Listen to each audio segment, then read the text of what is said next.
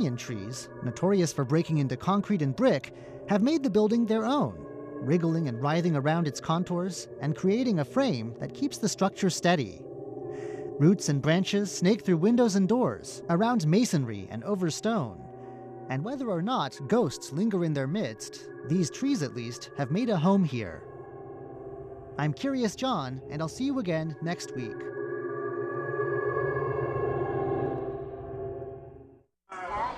Listen, Are you listening? this is the sound of my country. This is the sound of Taiwan.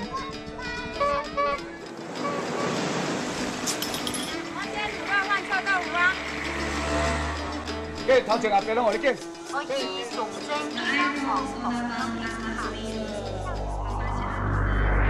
Taiwan, a small island with a whole world of sounds. Ladies and gentlemen, here's Shirley Lin with In the Spotlight. Welcome to In the Spotlight. I'm Shirley Lin, and with me in the studio today, I have David Chang, who is the co founder and CEO of Crossroads. Well, he will explain what Crossroads is and what it's all about, but let's meet David. Hi, David. Hi, Shirley. Yes, thank you so much for making time to come in here. You're a busy man. Thank you for inviting. Yeah, no problem. Okay, now you're originally from Taiwan, Um, originally, but you weren't born here. I wasn't born here. My parents are from Taiwan, though. Yeah, yeah. So where were you born? I was born in Pennsylvania, USA. And why were your parents there? They were there for graduate school. My dad was in there for graduate school, and they were working shortly afterwards. And then, but eventually, they moved to California when I was two. Oh, I see, I see. You're the only child in the family? No, I have an older sister. I'm- Okay. I'm, the younger sibling. And and and she's here in Taiwan too? No. She's actually in New York with her family. Oh, all right, all right. Now you said that no, so you're born in the States, but then you came here to go to the Taipei American School for high school. Correct. Then you went back to the States, but you've been back here for 10 years now. Been back here for around 10 years. Yeah, Yes. yeah. So anyway, what is Crossroads? Let's kind of go backwards chronologically, I guess. I Got don't it. know. All right. So Yeah, what do you actually, do? Yeah. actually, it all began. Well, Crossroads is actually just a wing, uh, a, a kind of a section of our of our company. Um, our company's mother name is actually 一元三四有限公司. um, under it, we have several services, uh, one of them being Crossroads. The other service that we actually started off with is a translation platform called WordCorp, um, this has actually been around for around 10 years. Oh, yeah. And we've been, it's a platform uh, for written translations. We can currently do around 36 different languages uh, but it's basically a platform where clients can go on take orders uh, what types of translations they need for their documents um, Including like legal stuff? anything. We cover all fields. Wow. uh, we have actually clients from all industries. Um, but in essence really what our role is actually finding the right people um, who actually have backgrounds in the fields who actually have language abilities that match you know who Why did you decide to start that? I mean, I'm sure there's lots of translation companies Yes. in Taiwan. one of the things we're interested in because i actually don't come from a language background um, I- my chinese is actually not that great uh, but i can speak it um, however i respect uh, the power of language and it's actually how it's a basic element that actually bonds all of us uh, when I moved back here 10 years ago, I came with the kind of the goal of seeing how I could also use what I've learned and my experiences from the US and to see how we can bridge cultures and actually make a connection. Um, I think the major stumbling block in these efforts that we see a lot of times uh, is language.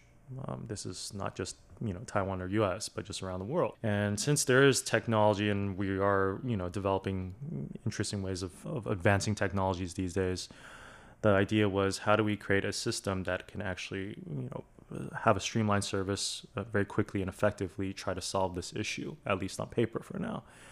Um, in essence, what we created was not necessarily just a translation platform. In essence, it's actually a human resources platform, connecting people with the right projects and completing them on time and in a very uh, quality manner. So, how many people do you have in the company right now? Right now, actually, our core team is only really three people. Oh, what? Oh, okay. It yes. sounds like a big company, and you got three. We we keep it lean. We keep it very small uh, because we are also blessed with a lot of partners. Okay. Uh, partner organizations who aren't necessarily a part of our company, but they're working on with uh, working with us on a lot of our initiatives and projects that we are doing, Right, project by project. uh, project by project, and some bigger plans that we have for Taiwan and uh, you know the the resources we are bringing in. Do you guys do interpretations too, like interpreters? We do. We do have interpreters. Uh, kind of the interesting thing is, as we are also collecting a network of very experienced translators, of course, these translators also have various skills in addition to their translating skills. So, you know, of course, interpreting is kind of similar and related, uh, but not necessarily. Uh, but at the very least, there are people in our network who can do this too. Um, so, in essence, we do two interpreting services, but it's only on demand, really. So that was the start of the company. Yes. Is the translation part? Yes. But it seems like it's expanded into a whole lot of different things. Right. Um, so we really kicked it off uh, because translation is really kind of our, our core business, our core competitive uh, strength, really.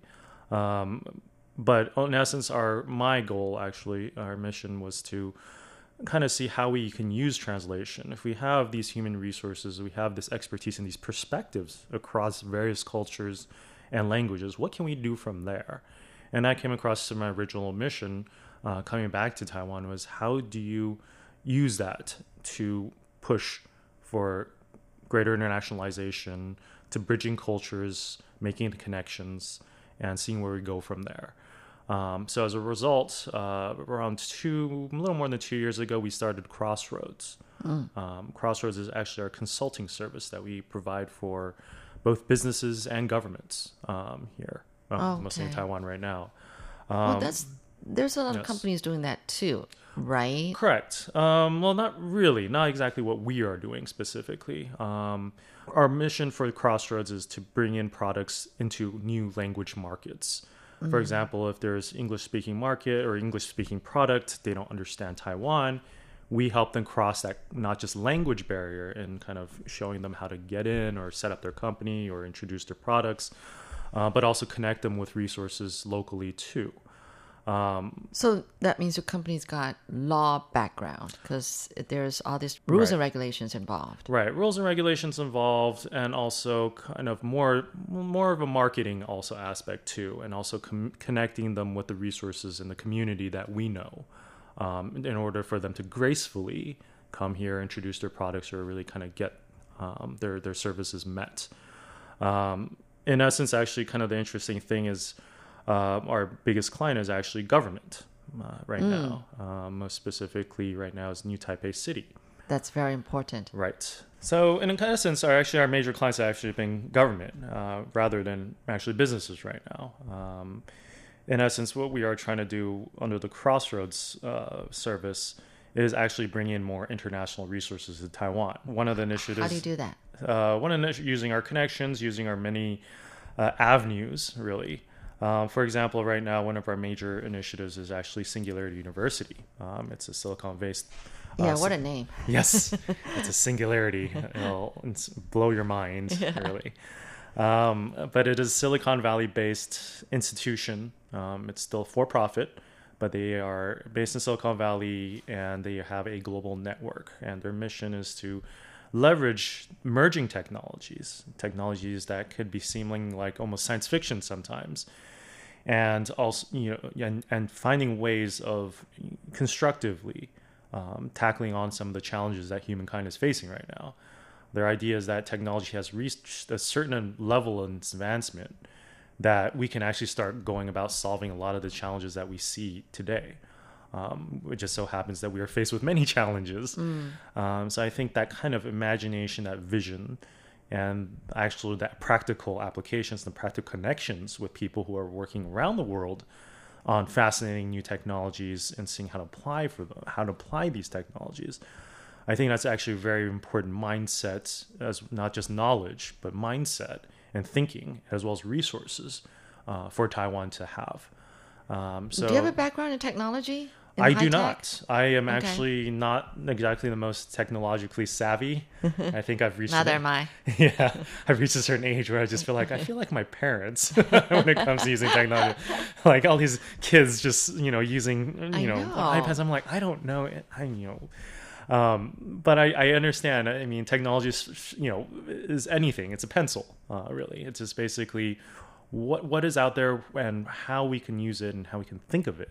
Um, because I believe that Taiwan has a very strong technological foundation, uh, and you know, but overall we have had a strong, long history of being OEMs. Uh, Yeah. rather than actually product makers ourselves. Um, and we think that if we can also bring in the resources and sing, that Singularity University has and the, the knowledge and that, that whole network, um, that in itself, you know, would bring a lot of inspiration, stimulation, and kind of newer ways of thinking how we can actually apply and upscale the technologies that we currently have in Taiwan. Um, but a lot of also this one of our major uh, kind of uh, goal uh, functions is to localize this content because right now this content is mostly just in English. Um, so one of the greatest, you know, what why we are involved in this is not only that we have the license, um, but also that we can localize a lot of their content because we understand the Taiwanese market, we understand the Asian market, um, and we can localize into languages and kind of tailor it and shift it to different cultures. Uh, we think that's a very important function to play. You're listening to In the Spotlight with Shirley Lin. You came with the name Crossroads. Yes, that took some time, but eventually, yes. It makes sense. Yes, it's a Crossroads. of many communities. yeah, yeah. Um, now you've been really busy. It seems like you know for the last few days, Yes. there's been something going on every night. What are you busy with? I mean, in that sense. So we're busy on several fronts. Um, one of the we are doing events, of course, for Singularity University to kind of Oh. get build the community, get the brand recognition, so that the people know a little more about what Singularity University is about here. So even just tonight, we are holding an event at MaiCoin. Um, the founder of MaiCoin will be there, as well as the founder of Machi X. Um, Or and- who are they? What are they? uh, Alex Liu and Leo Cheng. Uh-huh. Um, so they are. Uh, MaiCoin is probably the biggest cryptocurrency trade exchange in Taiwan. Oh, they recently really? just set up their uh, office or set up their their their, their headquarters near Zhongxiao Xinsheng. Uh-huh. Um, and it's only been up for a few months, I think. But yes, this is cryptocurrency, blockchain. These are all things that also fall under kind of the Singularity University vision. Because Oh, these are also technologies that not really uh, upcoming now because it's also had its time in the sun, but you know, it's, it's, it's, it brings a lot of potential and interesting applications. well, what you're doing with Crossroads is really important. And Right. at what point did the government kind of came in on this? So Crossroads actually started from a governmental kind of angle. Oh. Um, one of the things was uh, when we were actually kind of thinking about the next steps for WordCorp, um, how we can actually start leveraging what we had to to kind of start having uh, uh, into a consulting kind of uh, angle. Um, we saw a lot of the government websites that were online, um, especially ones regarding visas, uh, entrepreneur visas, um, any information pertinent to foreigners, really. And we saw that it, they weren't necessarily the most user friendly. I know. yes, Yeah. Are you talking about the Chinese or the English or both? both. Um, I was, I don't even say English. English is one other, but not even a lot of Taiwanese users when they go on the websites, they don't necessarily find them friendly. Yeah. Um, but overall, our idea was, hey, you know, Taiwan needs you know more international resources. It needs more interest and awareness of what Taiwan's about. And if we are going to be saying that we are this technological powerhouse in Asia, if people Which are interested, are. yes, which we are. Yeah. Uh, but once they actually come to our official websites to come to learn how to invest, how to reside, and these are websites that aren't usable, Yeah. uh, that are using very old technologies, I think that in itself is already half the battle lost. Yeah. Um, so we actually w- came went to the government. We actually one of our biggest supporters, initial supporters, is actually legislator Karen Yu, Yu Wanru. And we brought it up to her, um, as well as legislator Jason Xu, um, Xu Yuzhen. And we came up with the idea of creating a platform um, that could actually break down and simplify a lot of the government processes. Uh, for example, starting with entrepreneur visa.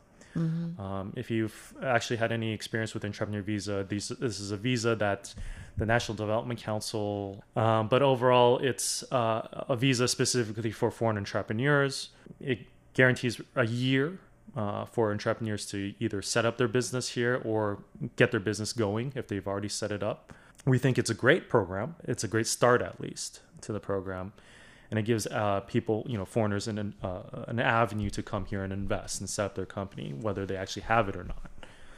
Um, overall, though, when we learned about the statistics of how many people actually applied for an entrepreneur visa after, I think it was like three years after it was running, it was the digits were only double digits.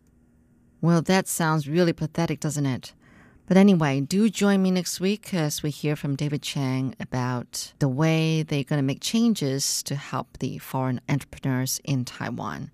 For In the Spotlight, I'm Shirley Lin.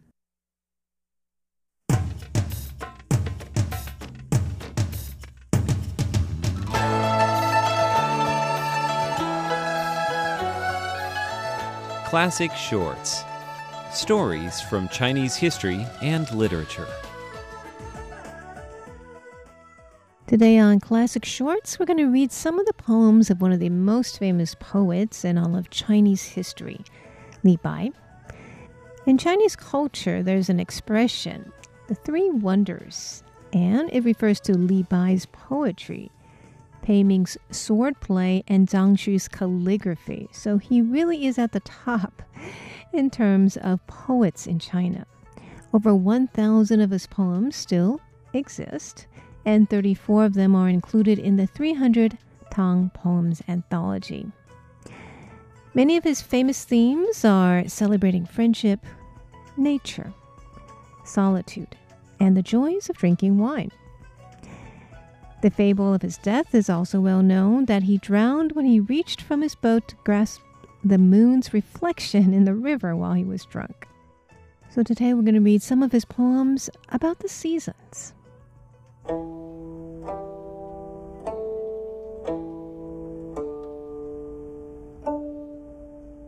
This one's called Ballads of the Four Seasons Spring.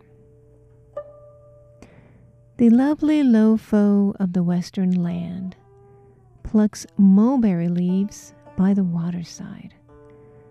Across the green boughs stretches out her white hand. In golden sunshine, her rosy robe is dyed. My silkworms are hungry, I cannot stay. Tarry not, with your five horse cab, I pray.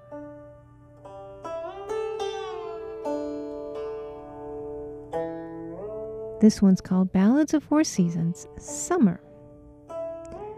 On Mirror Lake, outspread for miles and miles, the lotus lilies in full blossom teem. In fifth moon, she gathers them with smiles. Watchers overwhelm the bank of Yeril stream. Her boat turns back without waiting moonrise to Yo Yao house amid amorous sighs.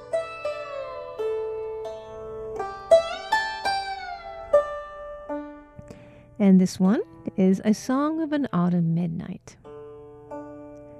A slip of the moon hangs over the capital. Ten thousand washing mallets are pounding, and the autumn wind is blowing my heart forever and ever towards the Jade Pass.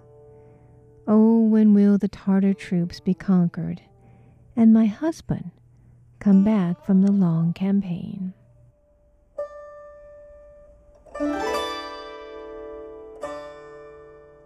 And this one speaks of winter, Ballads of Four Seasons, winter.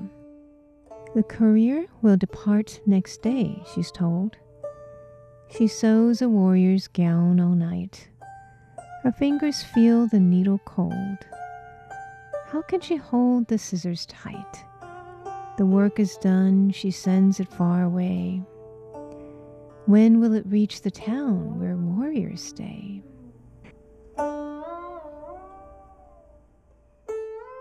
And let me end with this poem called A Song of Chang'an. My hair had hardly covered my forehead.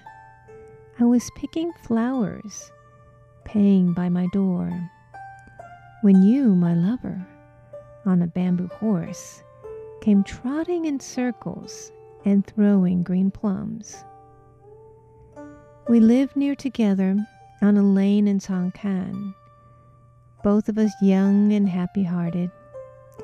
At 14, I became your wife, so bashful that I dared not smile, and I lowered my head toward a dark corner and would not turn to your thousand calls.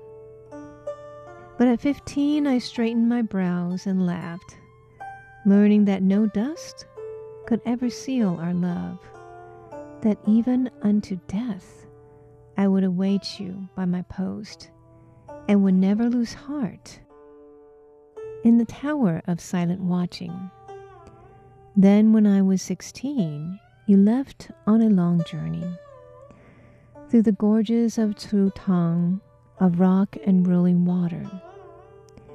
And then came the fifth month, more than I could bear, and I tried to hear the monkeys in your lofty, far off sky your footprints by our door, where I had watched you go, were hidden, every one of them, under green moss, hidden under moss too deep to sweep away. And the first autumn wind added fallen leaves, and now in the eighth month, yellowing butterflies hover two by two in our west garden grasses. And because of all this, my heart is breaking, and I fear for my bright cheeks lest they fade. Oh, at last, when you return through the three Pa districts, send me a message home ahead, and I will come and meet you, and will never mind the distance, all the way to Changfeng Sha. Those are some of the famous poems of one of China's most celebrated poets, Li Bai. Thanks for tuning in. I'm Natalie So.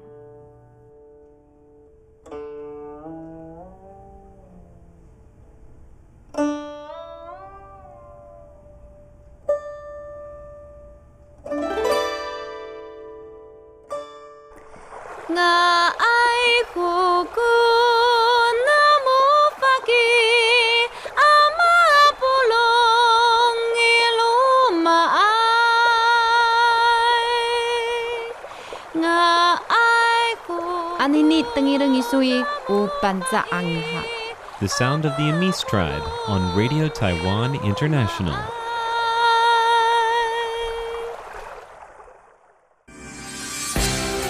This is News Playlist, a weekly rundown of some of the most interesting news reports brought to you by RTI. Watch along on YouTube if you like, or close your eyes and enjoy these stories by way of sound.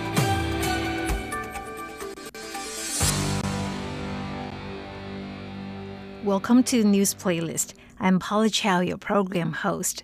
Taiwan is a kingdom of fruit. We grow all kinds of delicious fruit year round, such as pineapples, papayas, tangerines, apples, grapes, and so on.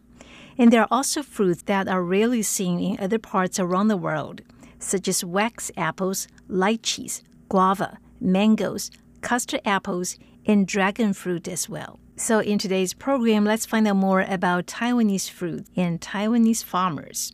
In January, we reported that one farmer in the southern Pingtung County sold his produce for charity. Wax apples are coming into season in Taiwan, and the mild winter so far means this year's crop may be particularly sweet.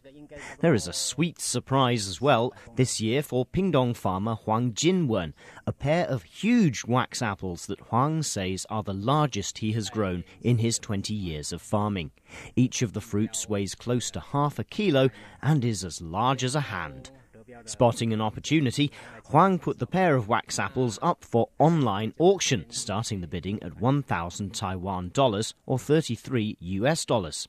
With two full days still remaining until the auction closes, the price has already risen to 20,000 Taiwan dollars or 650 US dollars. Huang says the winner of the auction will be brought to his farm to pick the fruit in person. The farmer also says he plans to donate the money raised by the wax apples to charity. Charlie Storer, RTI News.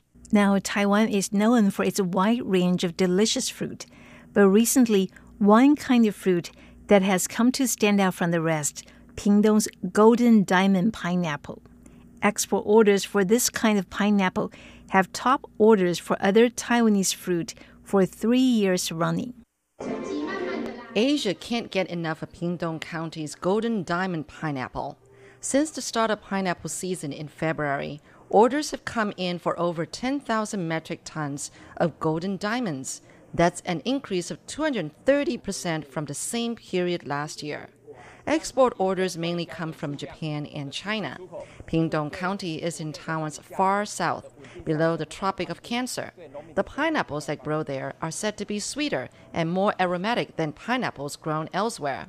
The fruit is so popular that some fruit companies are hiring people to carve them up artistically at street stalls and supermarkets in Beijing and Shanghai. The Agriculture Ministry says it hopes to set up an exclusive export platform to create a stable supply chain for the production and sale of these pineapples. Shirley Lin, RTI News. But while Taiwan produces delicate, high quality fruit, some of the best fruit grown here is also some of the most perishable, limiting exports. Lychees, in particular, are difficult to get to foreign markets in good condition. This means that the rich, satisfying flavor of Taiwanese lychees is something of a local secret, little known abroad. Now, though, a new process for preserving lychees promises to bring the fruit fresh from Taiwan to the world. Taichung's Taiping district is a part of central Taiwan known for its lychees. In the Taiping district, the fruit is popular, but nothing too out of the ordinary. Still, a few of the area's fresh, juicy lychees recently managed to turn some heads. That's because they weren't exactly fresh at all. They'd been harvested the year before, but were still as sweet and satisfying as ever. Normally, lychees only keep for 21 days. Freeze them so they'll keep longer, and they'll likely turn black. So, how were these year old lychees still orchard fresh? The answer is nitrogen. These lychees were taken while still newly harvested and put into an environment chilled to minus 100 degrees Celsius. Pumping in nitrogen caused a quick freeze that didn't blacken the lychees. Lychees frozen this way can keep for up to two years. The new technique promises to boost exports of Taiwanese lychees and let people around the world enjoy them at any time of year. John Van Trieste, RTI News. You're listening to News Playlist. We've queued up some of the most interesting reports for you, brought to you by Radio Taiwan International.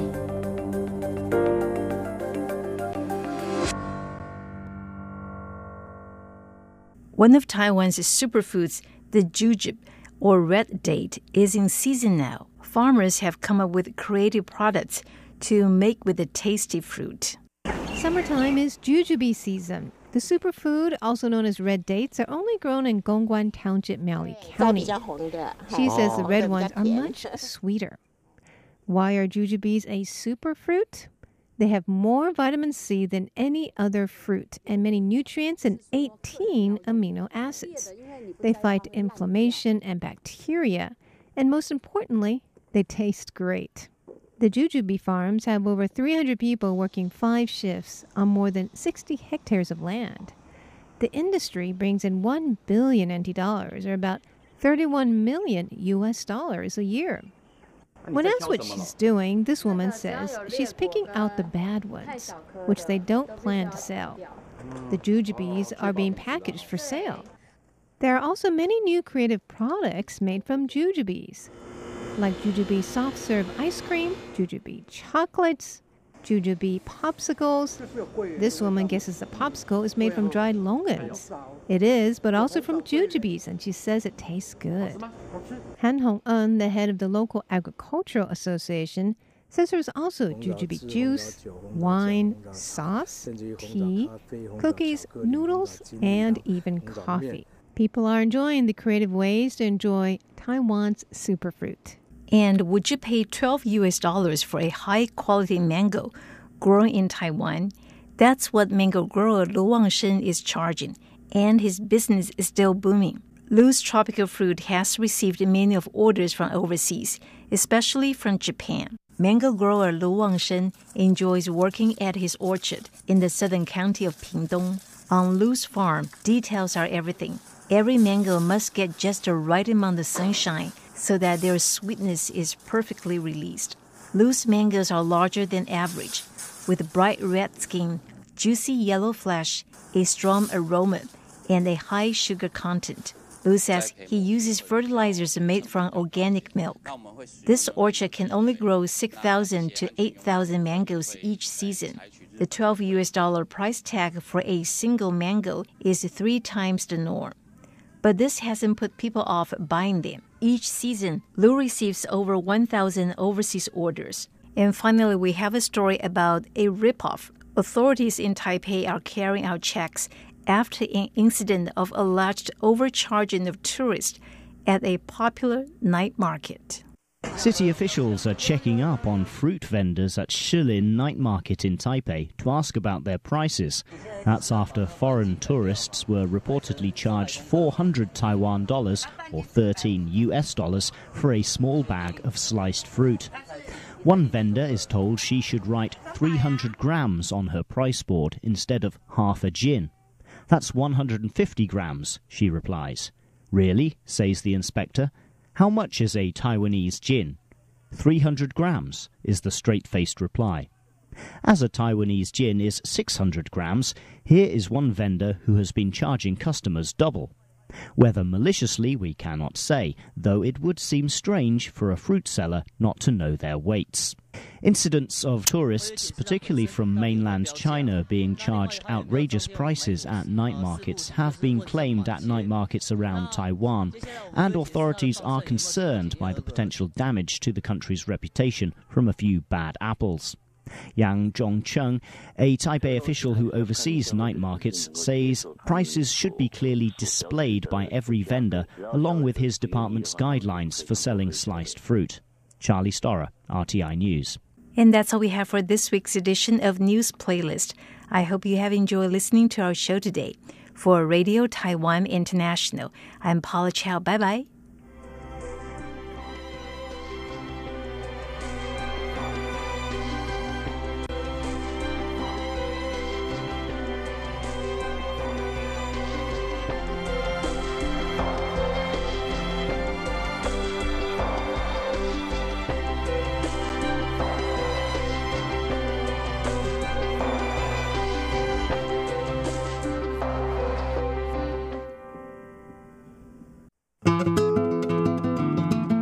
You're listening to Radio Taiwan International. Check out our website at english.rti.org.tw.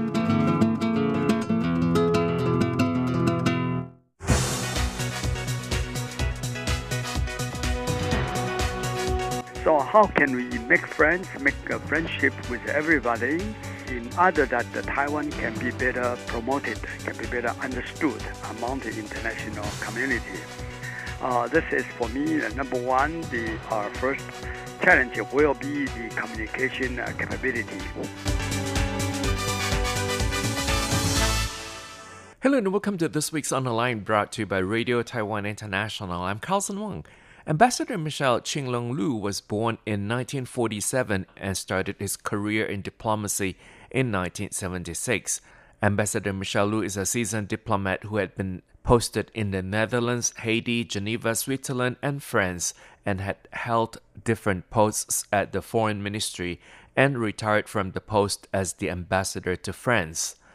His professional career spanned 42 years, and he had served in France for a period of three terms for 16 years. And our guest today is Ambassador Michelle Qinglong Lu. You are a seasoned diplomat. You have been posted in the Netherlands, Haiti, Geneva, and France, and have held different posts at the Foreign Ministry and retired from the post as the ambassador to France. First, could you tell us how you got into diplomacy? Well, just like uh, all the young students graduate from the uh, university, certainly we try to find a good job.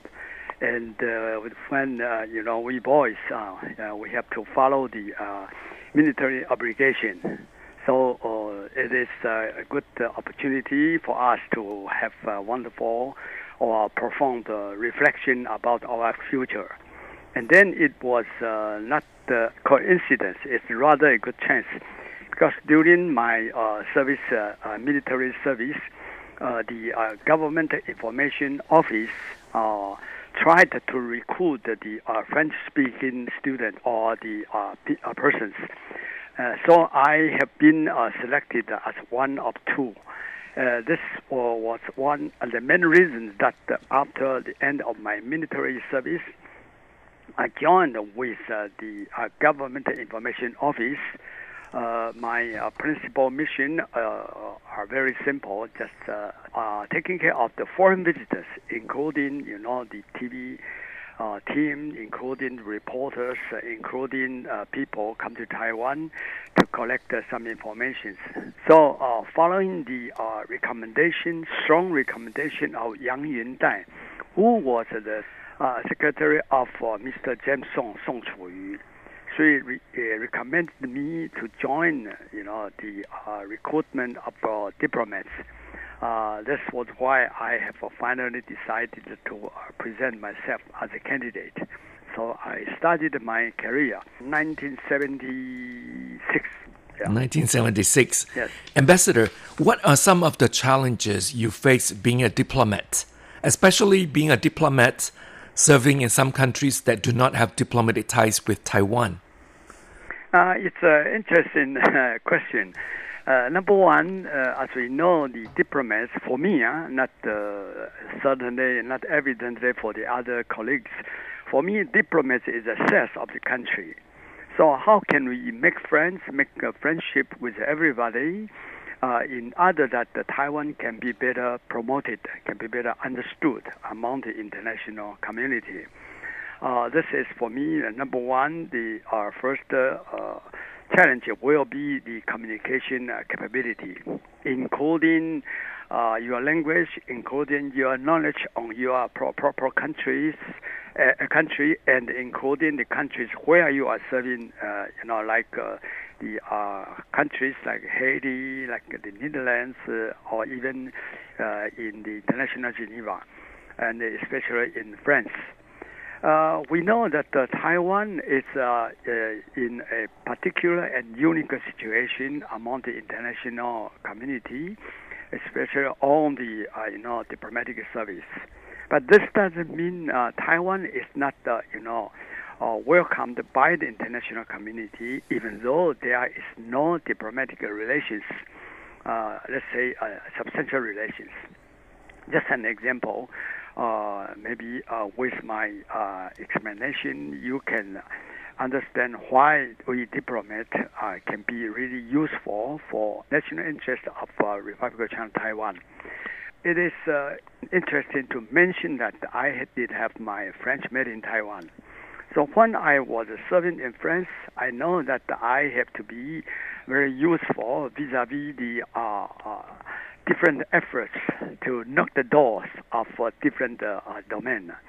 Uh, no matter it is uh, for the trade, for the economic, for the culture, and also for the universities, or even you know with the political or personalities uh, in France, that's parliamentary members.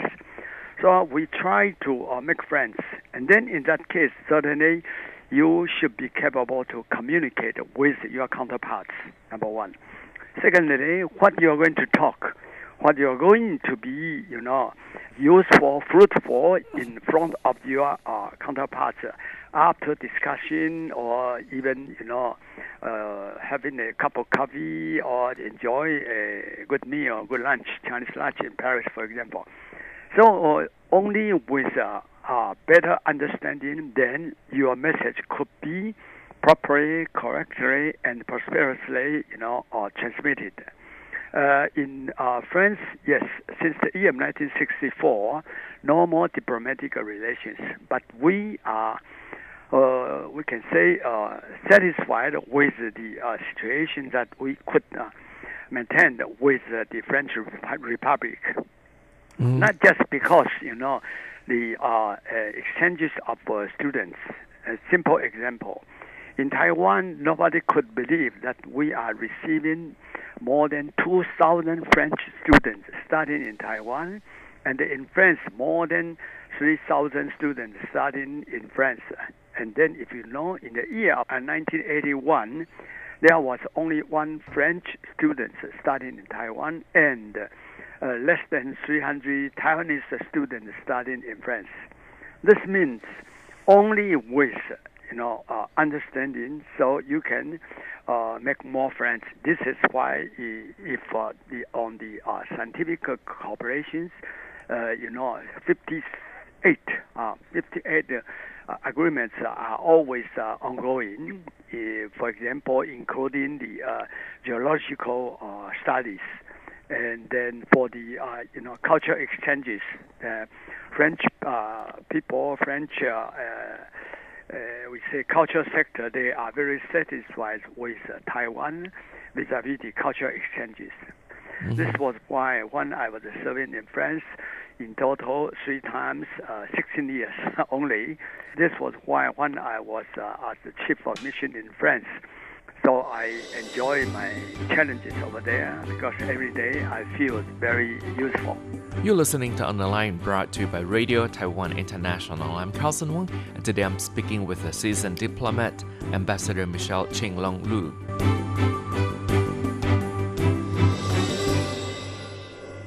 Sixteen years in France, a country without diplomatic ties with Taiwan. Yeah, But- especially this uh, last uh, eight and a half years uh, as a chief of mission, Uh-huh. we try to uh, uh, to do as, as we could. For example, uh, since I have been a spokesperson of the uh, Ministry of Foreign Affairs, so I know maintaining that maintaining the good relation, relations, good contact with the press.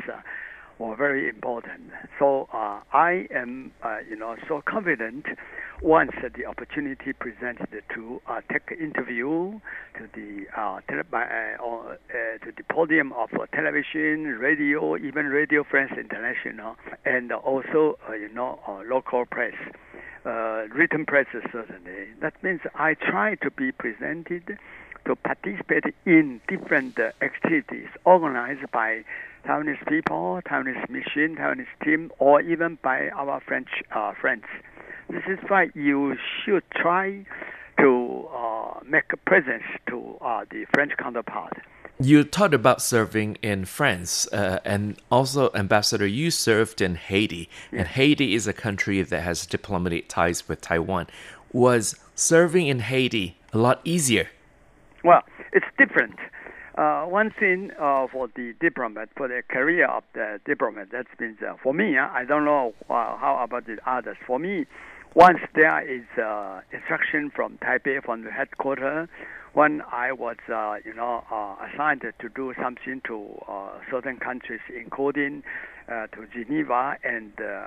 You know, uh, especially, uh, for example, 1995, I was transferred from Paris to Haiti, to Port-au-Prince without any notice. There's any telegram instruction, uh, Li Qinlong, now you transfer to Haiti. That's, all. That's certainly a surprise.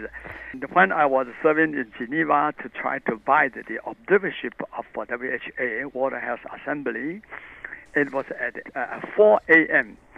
Uh, local time. Uh, I was uh, up by the uh, Director General of Personnel uh, by informing me or even inviting me, you know, go back to Haiti. So I went back to Haiti as an extraordinary and plenipotentiary ambassador over there. But I was also very happy because till now, the diplomatic relations are still maintaining. And then if I tell you one story, which will be certainly uh, very interesting.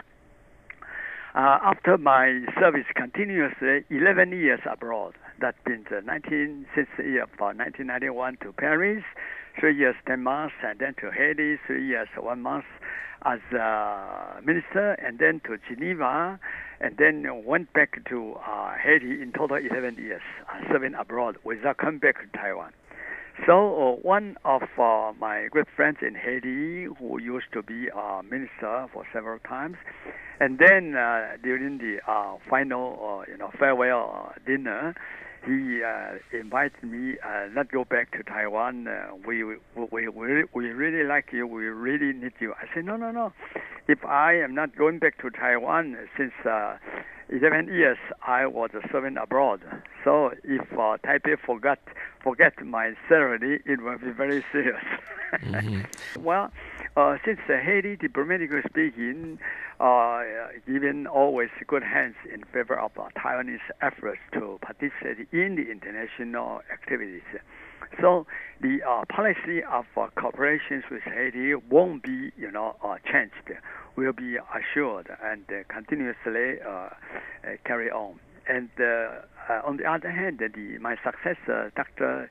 Xie Xinping, who is also French speaking, uh, he is, uh, you know, uh, more capable than me. So I don't know what I'm going to do if I stay in, in Haiti. But more interesting is even the situation is really different, or let's say difficult, as you mentioned. Yes, it is difficult uh, because there is a diplomatic pressure coming from Beijing. But on the other hand, there are, you know, uh, the expectations are from Haiti, from our friends in Haiti. They try to have more cooperations with Taiwan in order that uh, Taiwanese successful experiences could be really implemented in Haiti uh, through the, the bilateral uh, cooperations. So maintaining the diplomatic relations certainly uh, rest our first mission, a very uh, heavy mission, I can say that. But I was very happy that because, you know, when I finished my career from uh, Paris in the year for 2015, then in the good occasion of uh, President Tsai Ing-wen to took uh, uh, her, uh, you know, post as a president. So at that time, the president of Haiti sent a special mission conducted by the first lady. And then the first lady asked our um, embassy to transmit the message to Taipei by saying that he got the message uh, from the president of uh, Haiti Republic. To she would like to meet with me uh, to transmit this oral message. So we did have organized a, a breakfast because uh, her stay in, tai- in Taiwan were very tight. This happy uh, meeting, you know, 14 years after my uh, departure from Haiti. That means even the situation is difficult, it's different, but if you try your best, certainly you can assume you are you can uh, complete your uh, mission. And that was the first part of our interview with a seasoned diplomat, Ambassador Michelle Qinglong Lu, who has served in the Foreign Service for 42 years. And that's it for this week's On the Line brought to you by Radio Taiwan International. I'm Carlson Wong. Thank you for listening. I'll see you next week. Goodbye.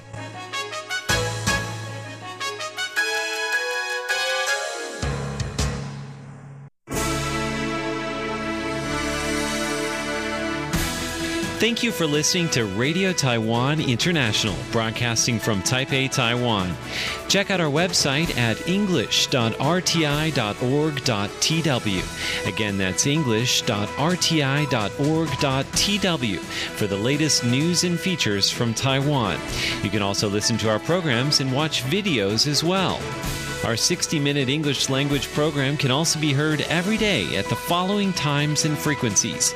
In southern China and South Asia from 1600 to 1700 UTC on 6180 kilohertz. Again, that's in southern China and South Asia from 1600 to 1700 UTC on 6180 kilohertz. And in Southeast Asia from 0300 to 0400 UTC on 15320 Again, that's in Southeast Asia from 0300 to 0400 UTC on 15320 kilohertz. We'd love to hear from you. Please send your comments to P.O. Box 123 199, Taipei, Taiwan. Again, that's P.O. Box 123 199, Taipei, Taiwan. Or send an email to rti at rti.org.tw. Again, that's rti at rti.org.tw. Also, visit us on Facebook. The address is fb.me forward slash Radio Taiwan International. Once again, on Facebook, we're located at fb.me forward slash Radio Taiwan International for videos, photos, and news of interest from Taiwan. Thank you once again for listening to Radio Taiwan International.